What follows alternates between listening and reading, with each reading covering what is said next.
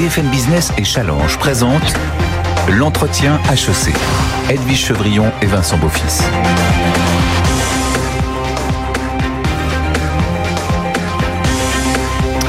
Bienvenue dans cette nouvelle émission, l'entretien d'HEC, en collaboration avec Challenge et bien sûr avec HEC.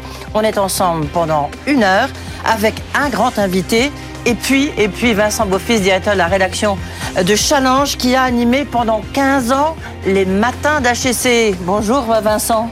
Bonjour Edwige et puis merci, bienvenue à ce nouveau format. Les matins HEC, bah, c'est fini, on est maintenant euh, tout au long de la journée, on va profiter effectivement du fait que euh, est en digital, qu'on va pouvoir être parfois en direct, parfois en replay.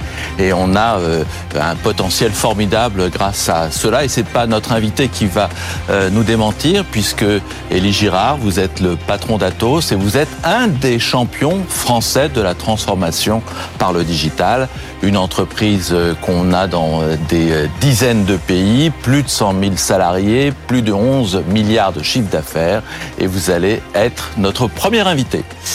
Merci et bonjour Elie Gérard. Merci d'avoir accepté d'être effectivement d'essuyer les plates et puis de passer et de repasser l'entretien à l'HEC parce qu'on va quand même expliquer que l'entretien à l'HEC, quand on passe le concours, c'est un moment assez difficile. Donc j'espère que ça ne sera pas trop difficile pour vous. Plusieurs séquences. Tout de suite, la première, question d'actualité.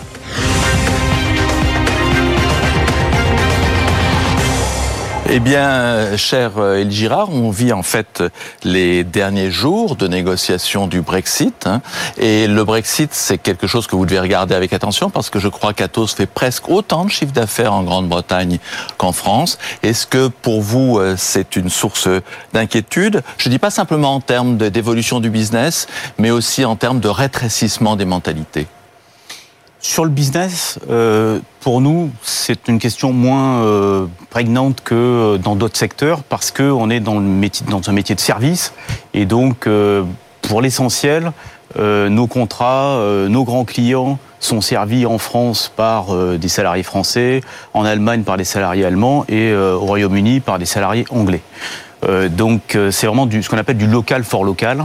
Euh, donc ça a relativement peu d'incidence. Ce qui a un petit peu plus d'incidence, c'est c'est le cas pour beaucoup de grands groupes, c'est aussi la variation des monnaies en fonction des perspectives géopolitiques, de d'issue ou pas de deal, pas de deal dans les dans les jours qui viennent ça peut avoir effectivement un impact. Mais sur le business lui-même, je pense qu'on est l'un des secteurs qui a le moins d'impact. Atos c'est une ESM, une entreprise de services numériques. Vous avez succédé à Thierry Breton. Thierry Breton qui, cette semaine, donne une feuille de route pour euh, lutter euh, contre les GAFAM. Euh, L'Europe est en train de se doter de mesures assez coercitives. Est-ce que vous pensez que c'est nécessaire de réguler les GAFA? Est-ce que c'est illusoire? Est-ce que surtout vous pensez qu'on a les moyens de le faire? Oui, je pense que euh, d'abord, je pense que j'ai pas entendu, en tout cas, euh, de la part de la Commission, une volonté de lutter contre les GAFAM. Oui, il y a des sanctions à la clé, euh, quoi. Donc bon. Oui, mais pour tout le monde. ce qui m'a paru intéressant, et c'est un changement d'approche assez radical de, de, la Commission depuis un certain nombre d'années, c'est le fait de parler de règles au sein de l'Europe qui correspondent aux valeurs euh, des Européens, des citoyens, des entreprises européennes. On établit un certain nombre de règles, de, politiques, et ensuite, à chacun, s'il souhaite opérer en Europe, qu'il soit un acteur européen, euh, euh, américain ou de n'importe quelle région du monde, de respecter ces règles. dès lors qu'ils viennent en Europe, ils doivent respecter ces, ces règles. Mais est-ce qu'ils le font? Les règles ne sont pas encore établies, donc mmh. euh, on va voir exactement quelles sont ces règles que la Commission veut établir. Mais si je prends un exemple, qui est une initiative qui s'appelle Gaia X, qui est allée dans ce sens-là, qui est une initiative initialement euh, d'acteurs privés mmh. euh, dans le domaine du cloud. Qu'est-ce qu'on veut en Europe? Qu'est-ce que les entreprises veulent en Europe? Elles veulent que leurs data, leurs données, puissent, par exemple, c'est un exemple, passer d'un cloud à un autre. Qu'il n'y ait pas de barrière c'est la portabilité de leurs données, comme on a eu la portabilité des numéros de mobile il y a longtemps, la portabilité de leurs données. C'est quelque chose qu'on doit garantir. Ensuite, chacun qui veut opérer euh, dans le cloud en Europe, d'où qu'il vienne, doit s'assurer que les données soient portables, soient interopérables. Mmh. Voilà un exemple de, règles très simples euh, que, que chacun doit respecter d'où qu'il vienne. Vous, avez, euh, on vient de célébrer le, cinquième anniversaire des accords de Paris. Euh, je ne sais pas si vous avez suivi la convention citoyenne avec Emmanuel Macron. Euh, est-ce que vous avez des objectifs extrêmement ambitieux d'atteindre zéro émission nette d'ici 2035. L'objectif, normalement, c'est 2050. On va en reparler dans le détail un peu plus tard. Mais est-ce que lorsqu'on voit l'empreinte carbone d'un mail, d'un ordinateur, d'un supercalculateur, est-ce que c'est est -ce c'est faisable? C'est tout à fait faisable, sinon on, aurait, on a pris des objectifs mmh. avec un plan derrière, c'était pas simplement des objectifs en l'air. Euh, c'est tout à fait faisable. Pour l'ensemble de l'industrie, hein, je veux dire, vous pensez Pour l'ensemble de l'industrie, c'est tout à fait faisable, mais il faut travailler. Mmh. Euh, je me permets de rappeler euh, que le net zéro dont vous parlez, pour lequel on a pris un objectif, nous, mmh à 2035, c'est-à-dire 15 ans avant les objectifs de, Paris, 2050 des objectifs de Paris, euh, et sur l'ensemble des ce qu'on appelle les trois scopes, sans entrer dans le détail, c'est à la fois sur le périmètre d'Atos, mais aussi en amont et en aval de la chaîne de valeur, comme on dit, c'est-à-dire du côté de nos clients et du côté de nos fournisseurs.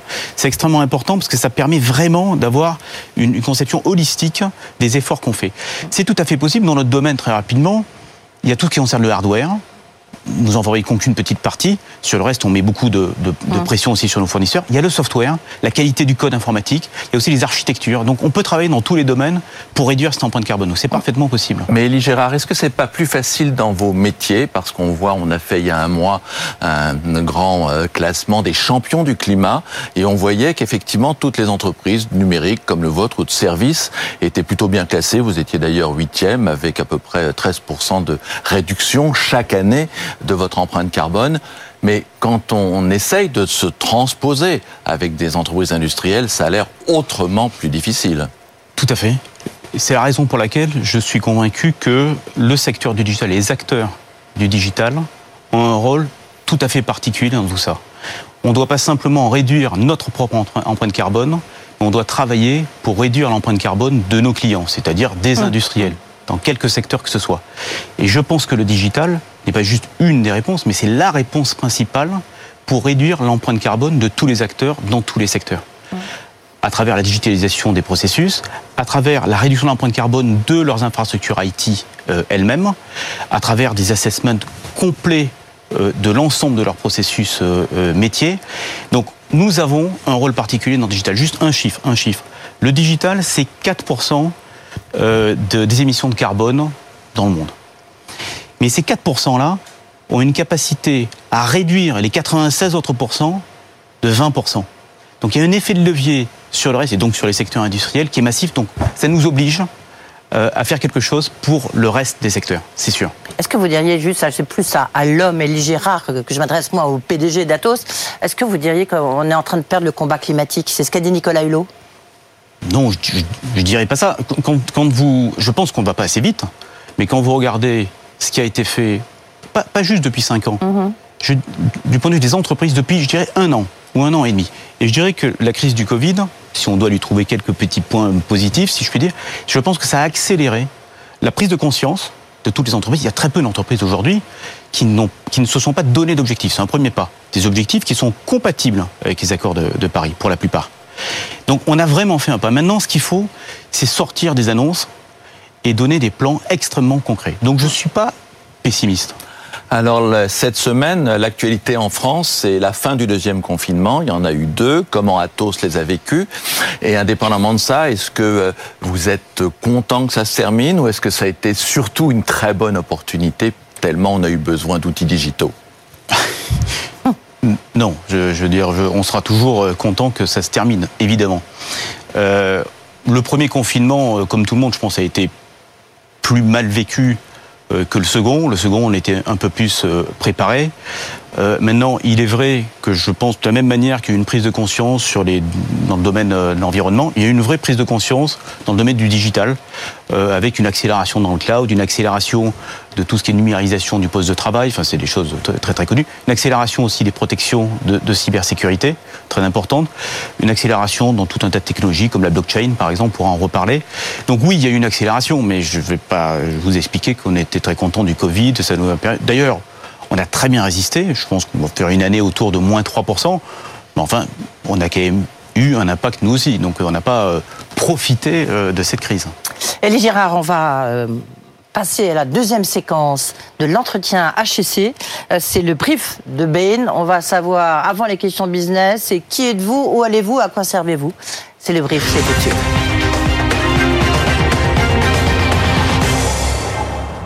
Bonjour Olivier Marchal. Bonjour. Bonjour Olivier. Bienvenue ici sur ce plateau, non plus des matins HEC, dont vous êtes un partenaire ancien comme Challenge. Vous êtes le patron à Paris de Bain et on compte sur vous pour faire effectivement ce premier brief de Bain sur Atos, son secteur, son défi.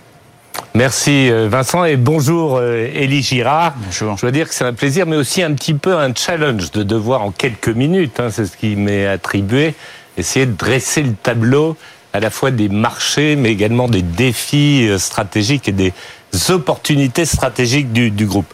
Alors, votre marché, Vincent l'a rappelé, c'est l'IT et la transformation digitale. Pour reprendre les termes de la raison d'être d'Atos, c'est l'espace informationnel. Euh, j'en profite d'ailleurs pour rappeler qu'Atos a été le premier groupe du CAC 40 à inscrire sa raison d'être dans euh, ses statuts. Le métier de votre groupe, c'est donc d'aider à la fois les entreprises, mais également les grandes organisations à stocker, à traiter, à sécuriser euh, l'information et les données. C'est également de les aider à basculer dans ce nouveau monde qu'est le digital. C'est un marché euh, énorme, 1500 milliards de dollars au niveau mondial, car Atos est évidemment un acteur mondial sur ce marché, puisque vous opérez dans 73 euh, pays. C'est également un marché en croissance. On s'attend à ce que ce marché atteigne 2000 milliards de dollars à l'horizon 2023. Euh, croissance qui est évidemment portée par cette accélération des transformations digitales et de toutes les technologies qui les accompagnent.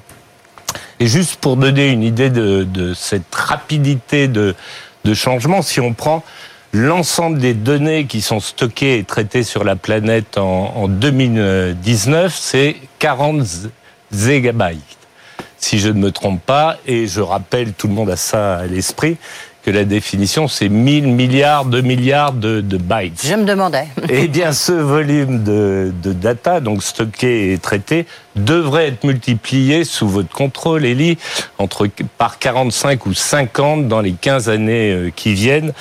On voit donc bien que le changement est rapide et que vous n'opérez clairement pas dans un métier où l'immobilisme ou l'attentisme sont des options. Alors concernant le positionnement du, groupe Atos et de ses défis, Vincent l'a rappelé, hein, c'est 12 milliards de chiffre d'affaires et 110 000 euh, employés. Atos fait donc partie des, euh, du top 10 des leaders de ce marché dans le monde. J'en profite pour pousser, pousser un petit cocorico, puisque dans ce groupe du, du top 10, qui est dominé par des acteurs indiens, des acteurs américains, des acteurs japonais, eh bien, il n'y a que deux Européens, et ces deux Européens sont français, puisqu'il s'agit d'Atos et de Capgemini. Alors quels sont les défis stratégiques très rapidement du, groupe?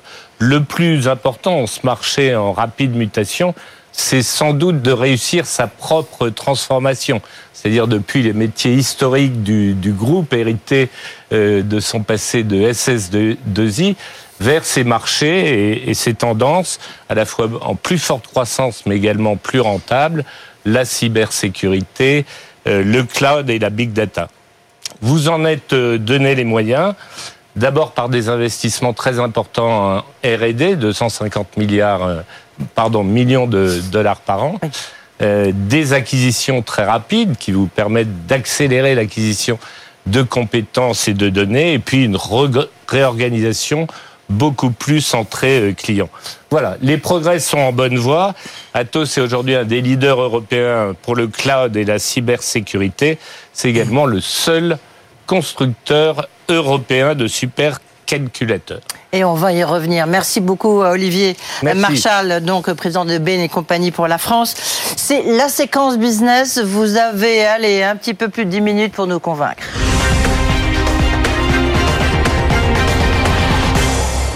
Alors Élie Girard, Je vais commencer avec l'édition de la semaine de Challenge parce qu'il se trouve, ça tombe bien que nous avons notre palmarès des patrons performants euh, qui, pour la première fois, n'a pas simplement des données économiques, mais également des données climat. Je disais que c'était pas si mal tout à l'heure. Des données d'égalité homme-femme, euh, même si avec simplement 30% de, de femmes dans vos effectifs. En France, c'est pas si mal compte tenu de ce qu'est la moyenne de votre secteur. Par contre, quand on regarde les critères économique, en termes de performance, vous arrivez au 27e rang.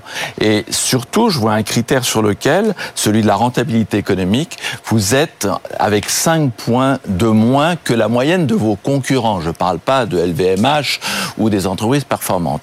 Alors quand on regarde ça, euh, vous êtes vous euh, chez Atos depuis longtemps, Bien entendu, ça prend les années de 2007, 2017 à 2019, donc c'était euh, la gestion Thierry Breton, mais vous étiez là aussi, en fait. Comment expliquer ce euh, retard quand même important en termes de rentabilité de Atos par rapport aux autres entreprises du numérique? Oui, il y a, plusieurs explications qui sont tout à fait, tout à fait simples.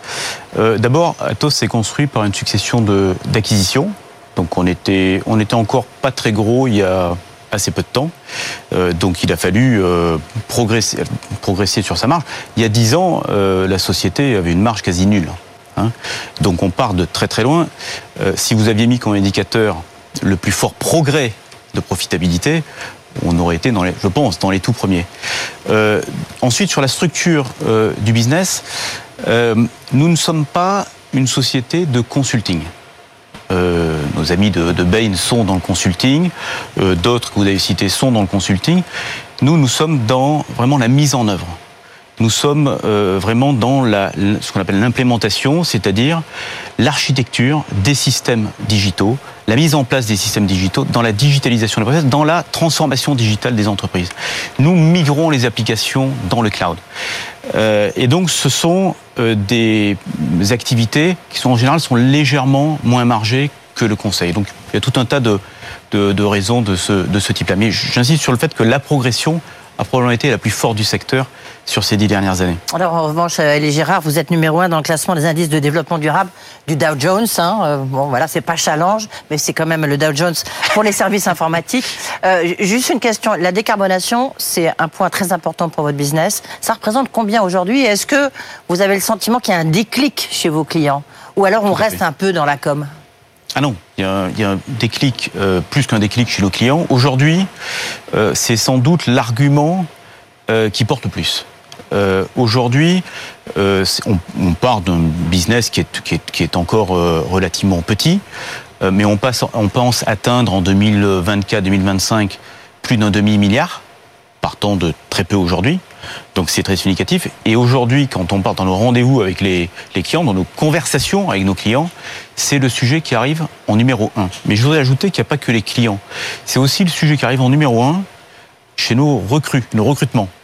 Euh, puisqu'on est au euh, HEC, euh, c'est devenu le critère numéro un de recrutement aujourd'hui. Bah, allez-y, hein. ben voilà, donc, j'en profite. Hum. Euh, non, mais c'est très intéressant parce hum. que on a, il est, tout à fait commun maintenant que dans les entretiens de recrutement, on passe nous-mêmes à la question on n'est plus euh, seulement dans, un entretien unidirectionnel, on nous passe la question pour savoir exactement qu'est-ce qu'on fait en décarbonation. Et on ne peut pas s'en sortir avec des formules toutes faites et des objectifs. Vous avez une certaine habileté, effectivement, à saisir des tendances. Bravo pour la décarbonation. Il y a quelques années, vous aviez saisi également le ras-le-bol, en fait, des salariés français sur la gestion de ces milliers d'emails qui arrivent dans nos boîtes. Et puis, on n'en a plus entendu parler. Est-ce que euh, Atos a réussi effectivement à vivre sans email ou est-ce que ça a été plus compliqué que euh, Thierry Breton l'évoquait à ce moment-là? Non, non, je pense que je pense que Thierry Breton a une, vraie vision à ce moment-là et elle est, je pense que le Covid ne fait que matérialiser, accélérer encore ça. C'est-à-dire que le nombre d'emails a très fortement décru euh, et les autres outils de collaboration ont, explosé. Encore une fois, je pense que pendant euh, la crise du Covid, on a beaucoup plus euh, utilisé des moyens de communication qu'on utilisait relativement peu pour certains jusqu'à présent, plutôt que multiplier les emails. Mais comment on interpelle Elie Girard chez Atos? Ben, soit on m'appelle, soit on m'envoie euh, un message sur notre chat interne, notre outil qui s'appelle Circuit euh, interne, euh, soit si on est sur euh, euh, d'autres outils comme euh, euh, sur Teams ou voilà. Donc on, utilise toute la palette de d'outils en fonction de si c'est externe, interne. mais voilà. Donc on est complètement, on utilise tous les canaux. Le mail étant très, très honnêtement le dernier recours. D'accord, on a compris, on a compris le message en tous les cas. C'est pas sûr que ce soit le cas pour tout le monde. Vous venez de mettre 2 milliards hein, sur la table, c'est quand même une somme importante euh, au regard d'Atos, pour vous renforcer dans le cloud en lançant One Cloud, une sorte de pour faire simple, de guichet unique en fait qui permet aux entreprises euh, de rentrer par, par One Cloud. Euh, est-ce que est-ce que c'est vraiment le cloud, c'est encore le défi d'aujourd'hui? Oui. C'est le défi d'aujourd'hui parce que je, vous dire en plus, vous associez avec Google. Expliquez-nous l'enjeu euh, justement de, ce- de ces 2 milliards. Aujourd'hui, en fait, euh, ce qui a été fait dans la, la migration, vous avez tout à fait raison de dire que le cloud, c'est pas un mot nouveau. Ça fait plus de 10, 12, Ah ouais, 15 j'ai ans. l'impression que tout le monde a son cloud. Le... Tout à fait. En fait, non. Quand vous regardez vraiment les masses, euh, ce qui a été fait depuis le début a été parcellaire. C'est-à-dire, La plupart des entreprises ont commencé à passer dans le cloud une partie de leurs données, mais seulement une partie. La deuxième chose, c'est que ce qui a été transféré dans le cloud, euh, c'est uniquement les applications les plus simples, les applications fonctionnelles, celles qu'on utilise tous les jours, de bureautique, etc., ou de mail. Aujourd'hui, ce qui est devant nous, c'est une migration totale dans le cloud, ce qui a une valeur. C'est-à-dire si vous êtes intégralement dans le cloud, vous allez avoir des synergies énormes, y compris en termes d'utilisation, pas simplement de coûts. Et la deuxième chose, c'est que on va migrer dans le cloud les applications qu'on appelle euh, critiques, c'est-à-dire celles euh, pour lesquelles si elles ont un problème, votre business s'arrête. Donc c'est vraiment les applications qui aujourd'hui n'ont pas été migrées dans le cloud. Aujourd'hui, au moment où on se parle, quand vous regardez tout ce qui est dans le cloud, vous avez moins de 10% des applications qui sont des applications critiques. Donc c'est toutes les choses simples qui ont été. Dans, en 2024, hein, vous aurez 30% de, de ce qui sera dans le cloud qui sera fait d'applications critiques. Donc, donc le mot, vous allez beaucoup plus devant nous que derrière.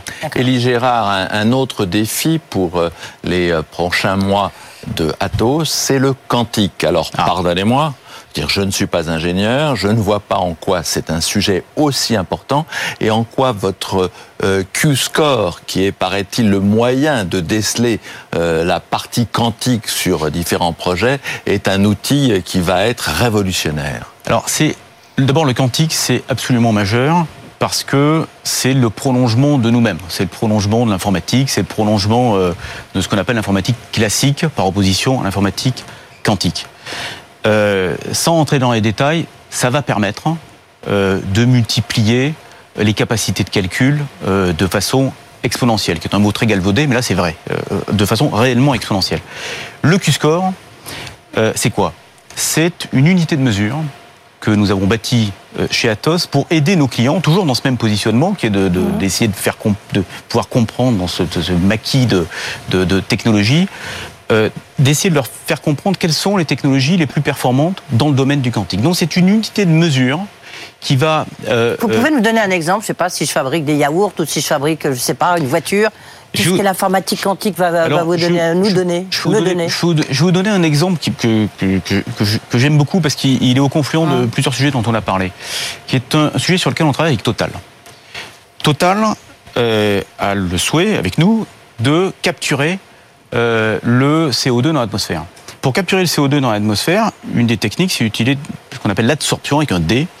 Et c'est en fait d'utiliser des molécules qui ont plus de 50 atomes, ça veut dire donc beaucoup plus d'électrons, beaucoup- donc ils sont très compliqués, pour pouvoir fixer le CO2. C'est tellement compliqué que, ça peut vous paraître bizarre, mais même les plus grosses machines aujourd'hui, les plus gros calculateurs, n'arrivent pas à les simuler, parce qu'il y a trop de dimensions, il y a trop de paramètres, trop de variables. Donc vous avez besoin du quantique. Donc Total, pour pouvoir travailler là-dessus, a besoin d'informatique D'accord. Alors il y a quelques années, euh, c'était je crois en euh, 2017, vous avez pris la décision de vous séparer de ce qui est devenu Worldline, euh, qui avec euh, une acquisition qu'ils ont fait euh, de Gemalto a fait une... Ingenico. euh, pardon, Ingenico pardonnez-moi, a fait vraiment un succès phénoménal, en bourse. Est-ce que vous ne regrettez pas euh, d'avoir abandonné en fait cette partie du business qui semble se développer très vite et être surtout très rentable? Numéro 5 de notre classement des patrons performants. Pas du tout. Euh, la raison pour laquelle on est, on est, nous sommes des industriels. Euh, nous, ne, nous, ne, spéculons pas en bourse sur la valeur des actifs. Euh, si on s'est séparé de Worldline, c'est que nos business, nos activités divergeaient euh, entre l'activité de paiement et l'activité de trans, donc qui est celle de, de, de, de Worldline Ingenico, et celle et l'activité de transformation digitale, une divergence totale aujourd'hui. Les synergies n'existaient plus. Donc c'était parfaitement normal. La deuxième raison, c'est que ça a permis aussi à Worldline de prendre son indépendance, de faire ses propres acquisitions avec sa propre monnaie, c'est-à-dire son titre, euh, qui est euh, qui, qui, lui a permis de, de, en particulier de racheter de racheter un Génico. Donc pour moi c'est une formidable histoire de succès, de création de deux champions, chacun chacun dans son domaine. Vous avez euh, multiplié les acquisitions. On va revenir, vous allez voir, parce qu'il y a des questions, des questions euh, des jeunes, des étudiants d'HEC, des questions euh, d'anciens d'HEC comme vous. Donc vous inquiétez pas, on va parler de cybersécurité, on va parler encore de l'informatique quantique si cher à Vincent Beaufils. Peut-être juste un point, vous avez multiplié les acquisitions depuis l'origine d'Atos, ce qui a fait Atos, mais tout récemment. le Atos post-Covid, il sera très différent de le Atos avant le Covid et la crise sanitaire? Oui, pas tant euh, du fait du Covid que du fait euh, de la transformation euh, que notre ami de Bain rappelait tout à l'heure, que nous avons engagée euh, qui consiste à être euh, organisé par secteur d'activité de nos clients et plus par métier. C'est-à-dire on passe de, le, de, de, de, la, de, la, vision ingénieur, c'est-à-dire organisé par métier, à une vision très client, très orientée client, et aussi par la politique d'acquisition que vous mentionniez. C'est-à-dire une politique d'acquisition qui consiste, on a fait 10 acquisitions depuis le début de l'année, mmh. de sociétés de taille moyenne, mais qui ont permis de renforcer très fortement un certain nombre de compétences, notamment dans la cybersécurité. On va marquer une pause on se rejoint tout de suite Avec les étudiants, non, avec les, la communauté des anciens HEC. Avec en direct du campus, euh, beaucoup de questions encore à venir. Euh, deuxième partie de l'entretien HEC. BFM Business et Challenge présentent l'entretien HEC. Edwige Chevrillon et Vincent Beaufils. Bienvenue de nouveau dans cet entretien HEC en compagnie donc de Élie Girard avec BFM et Challenge. Et euh, on va passer à une séquence totalement nouvelle. On a fait une forme de micro-trottoir. On ne devrait pas dire micro-trottoir à HEC parce que le campus est ce qu'il est. On va faire micro-gazon avec Arthur Emovici qui est allé demander à tous les étudiants qu'il a rencontrés ce jour-là ce qu'ils pensaient d'Atos. Accrochez-vous, vous allez, vous allez voir.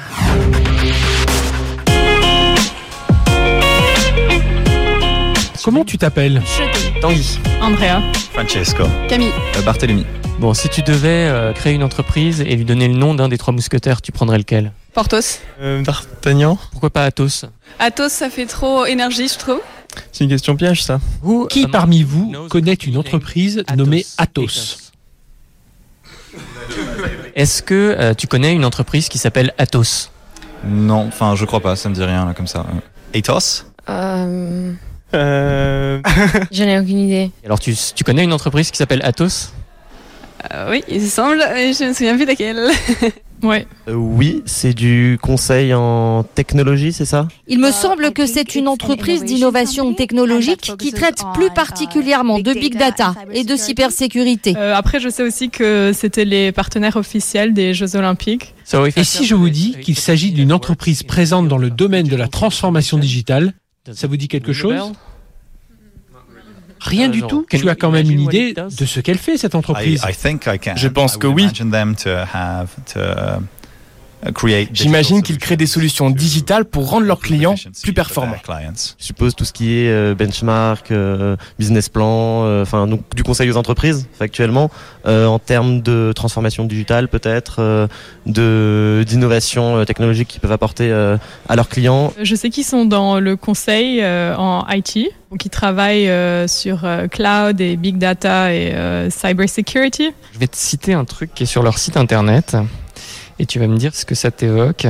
Nous sommes convaincus que les technologies digitales peuvent façonner un monde plus juste et ouvert et ainsi contribuer à la protection de notre environnement pour les générations futures. Tu trouves ça convaincant ou pas? Oui, non, il y a beaucoup de, pardonnez-moi du terme, bullshit, j'imagine, dans, dans la phrase. euh, sur l'ouverture du monde, etc. Sûrement, évidemment, que la technologie et la digitalisation connectent le monde. Pour ce qui est de la protection de l'environnement, j'ai un peu plus de doutes parce que plus on utilise, enfin, comme tout le monde sait, plus on utilise de data, finalement, plus c'est polluant. Donc c'est un petit peu hypocrite de dire ça. Clairement, l'activité des entreprises est la cause d'une grande partie des problèmes dont, on parle là. Après, est-ce que euh, moi, je suis plutôt de ceux qui pensent que c'est par la voie du gouvernement et des régulations qu'on va pouvoir pousser les entreprises à avoir euh, justement une attitude plus responsable. Je pense que leur expertise digitale peut contribuer à la lutte contre le dérèglement climatique et au développement durable. Ça permet d'optimiser les chaînes de production, de mieux contrôler leur fonctionnement, de réduire les déchets et de faire des économies d'énergie. Le rôle du digital est primordial pour permettre ces transformations. Les transformations et innovations digitales peuvent aider à réduire les coûts liés au développement durable. Et alors si je te dis que en ce moment, il y a des scientifiques d'Atos qui travaillent dans une mission qui vise à éviter une collision entre la Terre et une météorite, qu'est-ce que ça te est-ce que ça te surprend? Alors, ça me surprend, mais euh, je suis content aussi de savoir qu'il y a des gens qui travaillent pour éviter ce genre de situation. Ça me fait penser à un sketch. Moi, je trouve ça intéressant. Je pense qu'il faut faire des recherches dessus. Est-ce que si quelqu'un vient te voir en soirée et te dit salut, euh, je travaille chez Atos, euh, c'est c'est cool ou moyen? Déjà, si quelqu'un vient me voir en soirée en me disant je travaille chez Atos, euh, je serais en mode qu'est-ce que je fais dans cette soirée? Je ne sais pas pourquoi je suis avec des, des personnes qui sont dans la vie active. Digital, météorite, traitement de données, euh, euh, je crois que t'es- dans le- bien là. Enfin, Bah écoute, je vais faire des recherches, puis ça m'intéresse, donc je vais, dès que j'ai un peu de temps, je vais regarder un peu Atos. si tu avais une question pour Élie Girard, Ben, je pense que je lui demanderais, euh, ça serait quoi le plus grand challenge pour lui, ce qui lui ferait, euh, je pense, qui lui fait un peu peur? Euh, maintenant d'être à la tête d'Atos, parce que je pense que c'est une responsabilité énorme et que euh, ben il, doit sûrement être à la hauteur. Mais euh, c'est quoi, c'est quoi qui, qui fait peur quand on est dans des positions comme ça? Élie Gérard, c'est quoi qui fait peur? Bon, bullshit. c'est votre raison d'être, elle est un peu compliquée. Bon, comment vous réagissez lorsque vous voyez Non, surtout la première partie, peu sérieusement, vous avez un manque de notoriété peut-être? Oui, qui est, qui est une part seulement est classique, puisqu'on est dans ce qu'on appelle le B2B. C'est-à-dire, nous, on, travaille, on fait, on fait pas de publicité euh, grand public. Donc, en général, on a un déficit de notoriété entre le B2B et le B2C, comme on dit. Euh, mais euh, je prends une part de tout ça. Je sais qu'on a un déficit de notoriété qu'il faut que qu'il faut qu'on comble. Manifestement, c'est mon plus gros challenge d'arriver à être connu de l'ensemble des, des d'HEC. Élie Girard, quand on entend une jeune étudiante qui dit euh, ouais c'est un peu de la communication bullshit, ça vous fait mal? Bon, attendez, c'est, je pense qu'il y a un petit effet de décalage, si je puis me permettre, quand euh, vous prenez la raison d'être hein, euh, Mm. d'une société qui est quelque chose de, de- de très global, de très profond, très aspirationnel, et puis vous allez dans un couloir d'HEC, vous tendez un micro et vous vous citez, c'est un peu fabriqué pour avoir cette réponse. Bien joué Arthur. Allez tout de suite, la dernière partie, Élie Gérard, vous êtes sauvé par le gong. Dernière partie, c'est des questions qui vous sont posées euh, par euh, des alumni d'HEC, des anciens euh, d'HEC. Sept questions et vous allez pouvoir y répondre.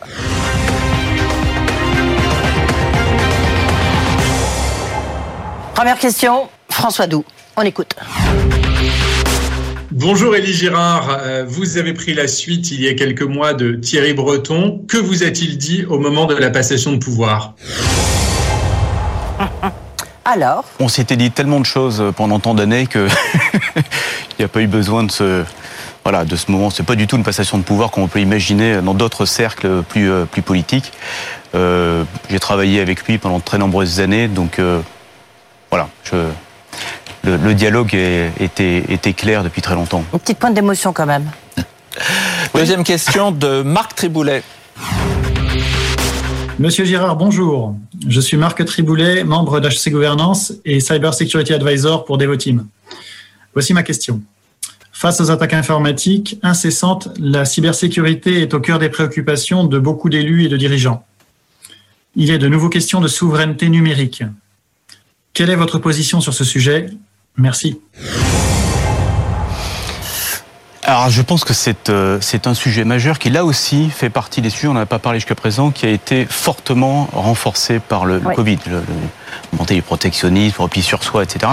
Et, et donc montrer, monter la souveraineté numérique et monter de l'indépendance technologique. C'est-à-dire que, qui me paraît encore plus importante, c'est-à-dire euh, euh, ce- ce- ce- ce- cette idée qu'on ne doit pas être prisonnier d'un seul fournisseur ou partenaire euh, digital. On ne peut pas avoir ces données dans un seul cloud. Ça va bien au-delà de la souveraineté elle-même. C'est-à-dire que on a peur des hyperscalers, c'est-à-dire des gros fournisseurs de cloud américains, on en parle toujours. Mais nos clients américains, pour donner un, un cas tout à fait euh, à l'extrême opposé, nos grands clients industriels américains ne veulent pas être uniquement dans les mains d'un grand cloud américain. Ils veulent être dans plusieurs, d'où les stratégies qu'on appelle multi-cloud. Mhm. Donc, en fait, bien au-delà de la souveraineté technologique, il y a l'indépendance technologique qui n'est pas qu'un sujet européen. Autre question, celle de Gabriel Guérini. Justement, on va parler du quantique, de l'importance du quantique et du supercalculateur. On l'écoute. Bonjour, je suis Gabrielle Guérini, promotion MBA 2010. Je suis directrice marketing et communication chez Eva Group, cabinet de conseil leader en cybersécurité et performance des systèmes d'information. Monsieur Girard, ma question pour vous aujourd'hui. Atos vient d'annoncer Q-Score, première métrique universelle capable de mesurer la performance quantique. Pouvez-vous nous en dire plus sur les applications? Alors, Q-Score, euh, c'est, comme j'ai indiqué tout à l'heure, c'est un outil de mesure pour mesurer la vraie performance quantique. Aujourd'hui, en quelques mots, vous avez tous les matins des annonces de tout un tas d'acteurs qui sont formidables, qui travaillent dans le quantique, dans le monde, sur le nombre de qubits, c'est-à-dire des, processeurs quantiques euh, qu'ils ont réussi à produire. Euh, mais c'est une vision très quantitative des choses. On ne nous dit pas à quoi ça sert. Ce qu'on a fait, nous, c'est on a pris un problème de combinatoire, un problème d'optimisation, très simple, très classique, je ne rentre pas dans les détails, et on demande à tous les constructeurs de qubits, c'est-à-dire de processeurs quantiques, de faire tourner ce petit problème d'optimisation et de voir le score qu'ils obtiennent, de façon à ce qu'on puisse les mesurer, les étalonner les uns par rapport aux autres et dire au monde entier, et en particulier à nos clients industriels, voici celui qui est le mieux à même euh, de produire une machine quantique ou mieux à même de processer vos calculs euh, quantiques. C'est ça le Q-score. Et c'est la seule unité de mesure au monde aujourd'hui. Juste une petite question sur votre supercalculateur que vous avez lancé en Allemagne. Oui. Euh, je crois qu'il a nombre de calculs par seconde, je vous laisse le dire. Mais surtout intéressant, c'est que vous m'aviez expliqué lorsque vous étiez venu me voir Oui. dans un journal sur BFM Business que ça avait aidé à la mise au point des vaccins. Oui, tout à fait. Donc ça permet, donc juste pour répondre à la quoi première question, euh, c'est ce qu'on appelle, nous, nous sommes dans l'ère du pétaflop, c'est-à-dire Ouais. du million, pétaflop, je sais pas où qui l'a inventé, du million de milliards d'opérations par seconde. Mm. D'ici un an, on sera dans l'hexaflop, milliards de milliards d'opérations par seconde. Oui, en effet, on a euh, utilisé nos, nos supercalculateurs pour euh, travailler sur la confection des vaccins, parce qu'on a besoin de simulation. Simulation dans tous les domaines, dans la météorologie, on parlait météoroïdes tout, euh, tout à l'heure dans le, dans le petit reportage, euh, on en a besoin pour évidemment la confection des vaccins. Mais on a aussi besoin des supercalculateurs pour la production. Donc c'est dans- à ces deux niveaux de la chaîne qu'on est intervenu avec plusieurs acteurs. Alors, cher Élie Girard, je pense que la prochaine question, Edwige et moi, on aurait été content de vous la poser, mais on, on va laisser C'est sacrifié. quelqu'un d'autre. Voilà, on s'est sacrifié c'est insoutenable. difficilement. Insoutenable. Louis Boisgibaud, MBA HEC 1990, expert énergie, climat, gouvernance. Monsieur Élie Girard, Athos accueille dans son conseil d'administration Édouard Philippe, l'ancien Premier ministre de la France. Je voulais savoir si c'était une nouvelle mode d'avoir des hommes politiques dans les conseils d'administration et si cela était déterminant pour la bonne gouvernance de votre entreprise. Merci. Alors, d'abord, Édouard Philippe pas n'a pas été qu'un homme politique. Euh, il a eu une vie avant ça. Il a travaillé dans l'entreprise. Il a travaillé comme avocat. Euh, et donc, il a une expérience euh, multiforme euh, qui apporte une très grande expérience au conseil d'administration. Voilà. Et pour le reste, il a passé les, les étapes de déontologie de la haute autorité pour la transparence de la vie publique. Oui, mais de votre côté, permet- comment s'est fait la rencontre avec Édouard Philippe? Elle n'était pas dans votre univers euh, connu, même si effectivement il a un peu bossé euh, chez Areva, euh, directeur de la communication. hein. Ça n'a pas été non plus un grand euh, euh, patron d'unité, etc. Il a été un homme politique qui connaît le milieu de l'entreprise. Ça n'est pas si répandu. Je peux vous dire qu'il le connaît très bien. Pour avoir été dans quelques conseils d'administration avec lui euh, euh, ces derniers temps. Euh, La rencontre s'est faite, je pense pas que ça soit d'intérêt de grand monde, enfin si peut-être comme ça, mais ça, n'apporte pas grand-chose. C'est fait par une personne qu'on connaît tous les deux, voilà, qui nous a permis de nous rencontrer, et, voilà. Est-ce que, juste quand même, ce qu'on peut se poser comme question, c'est, il y a Nicolas Sarkozy chez Accor, qui est un, groupe où il y a... bah, il, y a, des prédateurs autour, un capital qui n'est pas verrouillé. Atos euh, a certes Siemens dans son capital, mais à la limite, votre groupe, il pourrait très bien être opérable. Est-ce que c'est une pilule, est-ce que c'est une pilule empoisonnée, Edouard Philippe? Parce que quand même, si on a euh, un Premier ministre qui est un ancien Premier ministre qui est dans une entreprise, on fait peut-être plus attention.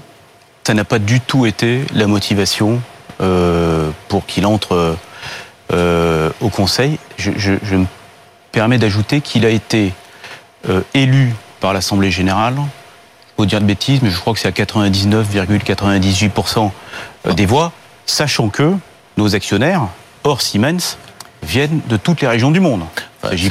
On le sait, c'est un homme très populaire et en non, tout non, cas, non, non, non, non, je vous parle pas de la France.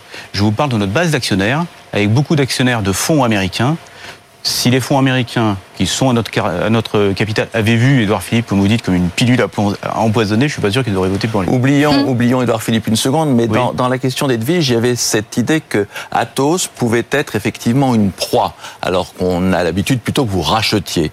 Euh, et ça a été évoqué récemment au moment où Orange s'est retrouvé avec 2 milliards de cash qui venaient effectivement d'une transaction avec l'État, et il y a eu différents commentateurs qui ont dit, mais voilà une bonne acquisition euh, pour Orange, c'est d'aller effectivement vers Atos, parce que vous avez les mêmes intérêts en cybersécurité, par exemple. Alors certes, vous valez 8 milliards, c'est un peu plus que 2 milliards, mais est-ce que euh, c'est quelque chose qui est totalement dans la gamberge d'un analyste, ou est-ce que ça peut avoir du sens? C'était même un syndicaliste de la d'Orange, de la CFE-CGC. Ça a été démenti immédiatement. Euh, non, mais indépendamment de ça, dans la mécanique, dans la mécanique je de peux pas ignorer le fait que ça a été, ça a été démenti. J'ai vraiment pas envie de rentrer dans le Vous avez réagi des opérations. J'ai ouvert des grands yeux euh, et puis il y a le démenti qui est arrivé, donc j'ai pas eu le temps de, j'ai pas eu le temps de vraiment avoir une réaction de long terme sur le sujet. Euh, après, on parle d'un acteur euh, dont l'essentiel du business est, B2C, enfin, euh, le Orange qu'on connaît tous, avec une activité. Le B2B est très important aussi. Oui, c'est un des grands enjeux pour les opérateurs télécoms. Il est très minoritaire, en tout cas. Voilà, mais euh, Allez, on passe à la prochaine question. Vous allez voir, décidément, euh, il y a des questions qui reviennent un petit peu. Vincent Baudouin. Bonjour Elie, Vincent Baudouin, société FPA à Bruxelles. Ma question est relative au grand projet, grand programme qui permettrait à Atos de devenir un leader mondial sectoriel. Je pense notamment au plan quantique. L'année passée, Édouard Philippe, Premier ministre, avait initié un rapport débattu à l'Assemblée nationale. Ce rapport a donné lieu à des propositions euh, macroéconomiques. Il a été doté d'un budget de 1,3 milliard d'euros. Édouard Philippe est devenu euh, président du conseil d'administration de Atos et le président de la République devait en novembre dernier, il y a quelques jours, faire des propositions euh, devant le grand public. Dans les conditions actuelles, pouvez-vous nous dire de quoi il s'agit euh, Qu'est-ce que sont ces supercalculateurs Quel serait le rôle de Atos euh, Vous qui aimez bien communiquer sur le sujet du quantique dans les réseaux sociaux. Merci. Et voilà, et vous avez 30 secondes pour répondre. Euh, voilà, vous voyez qu'il n'y a pas que nous qui sommes obsédés par Edouard Philippe. Hein. Mais, mais, soyons obsédés par le quantique, ça sera beaucoup mieux. Mmh. Euh, je pense que euh, on a mélangé plusieurs choses entre le quantique et supercalculateur, l'intelligence artificielle.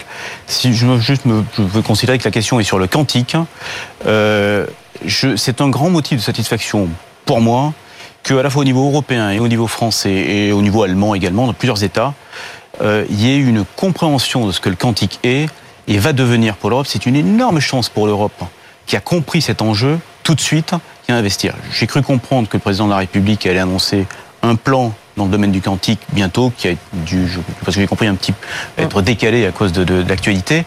Euh, mais c'est une formidable nouvelle d'avoir euh, pris euh, tout de suite ce, ce, sujet avec, encore une fois, si je très immodestement, un grand champion européen, leader dans le quantique, qui est Atos. Une nouvelle question sur les nuages, le cloud. Bonjour Monsieur Girard, je suis Corinne Fernandez, HEC 84. J'anime la practice technologie chez Progress, leader dans l'executive search. Euh, J'ai travaillé il y a une vingtaine d'années chez Atos et je suis toujours avec intérêt euh, l'évolution de, de, ce groupe qui m'est cher. Vous avez fait d'Atos un leader euh, en matière de cloud face à des géants comme euh, Google, Amazon, Microsoft. Euh, je voulais comprendre quelle place Atos pouvait occuper sur ce marché. Est-ce qu'il est encore raisonnable de songer à un cloud souverain, à un cloud européen? Euh, Si oui, avec quelles alliances? Et euh, une autre une autre question, je dirais, dans cet ensemble de questions, euh, IBM euh, m'a surprise en scindant ses activités, en spin-offant ses activités d'infrastructure. Euh, du reste de ses, ses, activités de service. Hein. Ils se veulent également euh, un grand nom du cloud. Est-ce que cette, euh, enfin, que pensez-vous de cette stratégie? Est-ce que vous envisagez de faire quelque chose de similaire? Euh, non, on va pas faire quelque Question chose de longue, similaire. réponse courte. Donc la réponse est non, on va pas faire quelque chose de similaire à, à IBM, c'est sûr. Sur la première partie de la question, qui je crois est la plus importante, euh, nous travaillons avec tous les hyperscalers, c'est-à-dire les grands fournisseurs de cloud, euh, quelle que soit leur euh, origine. Ce qui est important pour nous, encore une fois, c'est de respecter les règles et les politiques de la région dans laquelle on opère. Donc si c'est l'Europe, nous nous assurons que vis-à-vis de nos clients, quand on amène des capacités technologiques qui viennent de notre continent, notamment de hyperscalers américains, que les règles de portabilité, d'interopérabilité, de sécurité, de cybersécurité soient respectées. Dernière question avant d'arriver à la conclusion de cet entretien HSC. On écoute. Bonjour, je suis Monique Huette, HEC 80, administratrice indépendante. Monsieur Girard, Atos a été l'une des toutes premières sociétés, la première peut-être, à se doter d'une raison d'être, contribuer à façonner l'espace informationnel. Et dans l'énoncé plus détaillé de cette raison d'être, il y a le développement de la connaissance, de l'éducation et de la recherche dans une approche multiculturelle. Alors en matière de recherche, parmi tous les projets d'Atos, lequel voudriez-vous nous citer comme le plus surprenant peut-être euh, ou le plus ambitieux? Et j'aurais la même question pour l'approche multiculturelle. Pourquoi est-ce important pour vous et quelle est la meilleure illustration que vous auriez envie de nous donner? Bien, c'est une très très bonne question. Ouais, très belle Euh, question. Sur, d'abord, vous avez, merci d'avoir euh, euh, insisté sur le caractère, euh, sur, sur l'aspect R&D, euh, recherche, y compris parfois très proche de la recherche académique, recherche fondamentale chez Atos, c'est aussi notre raison d'être, notre ADN. Euh, je vais pas reciter le quantique, mais je vais peut-être citer une, partie du quantique qui est la cryptographie euh, quantique. C'est-à-dire que de la même manière qu'on travaille sur le développement du quantique, même pour des raisons ne serait-ce qu'éthiques, quand on se demande à quoi le quantique peut servir, on doit travailler. Une entreprise comme Atos, si elle veut euh, travailler selon des standards dits d'éthique, doit travailler sur la cryptographie qui va permettre de résister euh, au quantique. Parce que le quantique va casser les codes classiques. Donc ça, c'est très, euh, c'est très important. Sur l'aspect multiculturel, que ce soit en termes de genre, euh, de diversité de genre, hommes-femmes, de diversité multiculturelle, c'est quelque chose qui est, qui est évident pour nous euh, chez Atos. On travaille, vous le rappeliez, dans 73 pays. Euh, si on n'a pas une population dans l'entreprise qui reflète la population euh, du monde, euh, on rate quelque chose. Et en particulier en termes de créativité et d'innovation, on rate quelque chose. On arrive, chéri Gérard, au terme de cette heure passée ensemble avec une ultime séquence avec Frédéric Jousset, le président des alumni HEC.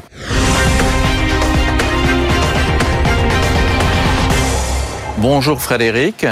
Et donc, euh, bienvenue pour terminer avec nous euh, ce, ce premier entretien. Et je dois dire que Frédéric a beaucoup œuvré pour cette idée avec nos amis de BFM euh, Business et on est très content de voir ce- ce- ce- cette première heure passée ensemble. Et c'est lui qui va vous poser en fait la, la dernière question au nom de toute la communauté HEC. grosse responsabilité. Mais avant la question, il y a deux choses que j'ai envie de dire. C'est d'abord merci. Merci d'avoir été le premier invité de cette première édition des entretiens HEC BFM Challenge. Et bravo, bravo pour votre parcours, parcours exceptionnel. Vous avez pris la tête d'une entreprise du CAC 40 à 41 ans. Euh, et puis le parcours à la tête de cette entreprise avec les nombreux challenges qui ont été cités dans l'émission. Euh, et, et, ce combat que vous menez pour Atos, on l'a compris, c'est aussi un combat pour la souveraineté numérique euh, européenne. Euh, pour une autonomie et pour ne pas devenir une colonie américaine, peut-être demain chinoise. Et donc on a envie de vous aider dans ce combat, euh, dans cette euh, bataille de la préférence. Il y a quelque chose qui est très important. Atos est une entreprise de service. L'essentiel, c'est le capital humain. Et on a vu, le micro-trottoir était un petit peu difficile en tant que président de la communauté HSC. Est-ce qu'il n'y a pas un déficit d'incarnation, fondamentalement, par rapport à Accenture qui a pris Tiger Woods, par rapport à Tesla qui a fait rêver en envoyant sa voiture dans l'espace? Est-ce qu'il n'y a pas un grand coup de poker à jouer pour installer définitivement Atos comme un champion numérique incarné? Oui, euh, je, je, je, suis, je suis, euh, je suis euh, évidemment tout à fait d'accord avec ça, mais je pense que le quantique a cette puissance-là. ça va prendre encore quelques temps, mais je pense que quand on va vraiment voir les premières applications, qui à mon avis ne vont pas tarder, les premières applications du quantique, je pense que le quantique a cette puissance euh, aspirationnelle euh, des exemples que vous avez, que vous avez cités. Euh, la transition dans le cloud, qui n'est plus une transition dans le cloud, c'est une bascule dans le cloud, a aussi cette dimension-là, je le pense. Et sans doute le troisième élément que je dirais, c'est, on en a beaucoup parlé, c'est les logiques de décarbonation. Euh, cette logique qui consiste à bien comprendre que le digital, c'est la seule solution qui va vraiment nous permettre d'atteindre les objectifs des accords de Paris. Euh, et on a été les seuls, nous sommes les seuls aujourd'hui chez Atos à avoir créé une ligne de business, une ligne de business euh, avec un PNL, vous connaissez bien ça chez HEC, un PNL de décarbonation. Donc j'ai un patron de la décarbonation chez moi, j'ai des gens qui ont des objectifs pour s'assurer qu'ils vont décarboner nos clients. Je m'engage maintenant, nous nous engageons auprès de nos clients sur la décarbonation, sur la réduction de leur empreinte carbone. Je paye la compensation si je n'arrive pas, la compensation du carbone, si je n'arrive pas aux objectifs euh, que je leur ai, euh, sur lesquels je me suis engagé. Donc voilà, ces trois grands sujets euh, qui me paraissent encore une fois de la dimension euh, aspirationnelle euh, que vous appelez de vos voeux et que j'appelle aussi de mes voeux. Parfait. Merci beaucoup. J'en profite pour souhaiter une très bonne année à tous les auditeurs qui nous ont regardés et nous donner rendez-vous pour notre prochain invité, Jean-Jacques Ayagon, ancien ministre de la Culture, directeur général de la Fondation Pinault, à l'occasion de son ouverture en janvier. Merci. Merci. Voilà, on arrive au terme de cette émission. Les entretiens, l'entretien d'HSC. Merci Elie Gérard d'avoir été Merci avec nous. Vincent, nous on se retrouve dans un mois. Dans un mois, le mois prochain. L'entretien HEC avec Challenge sur BFM Business.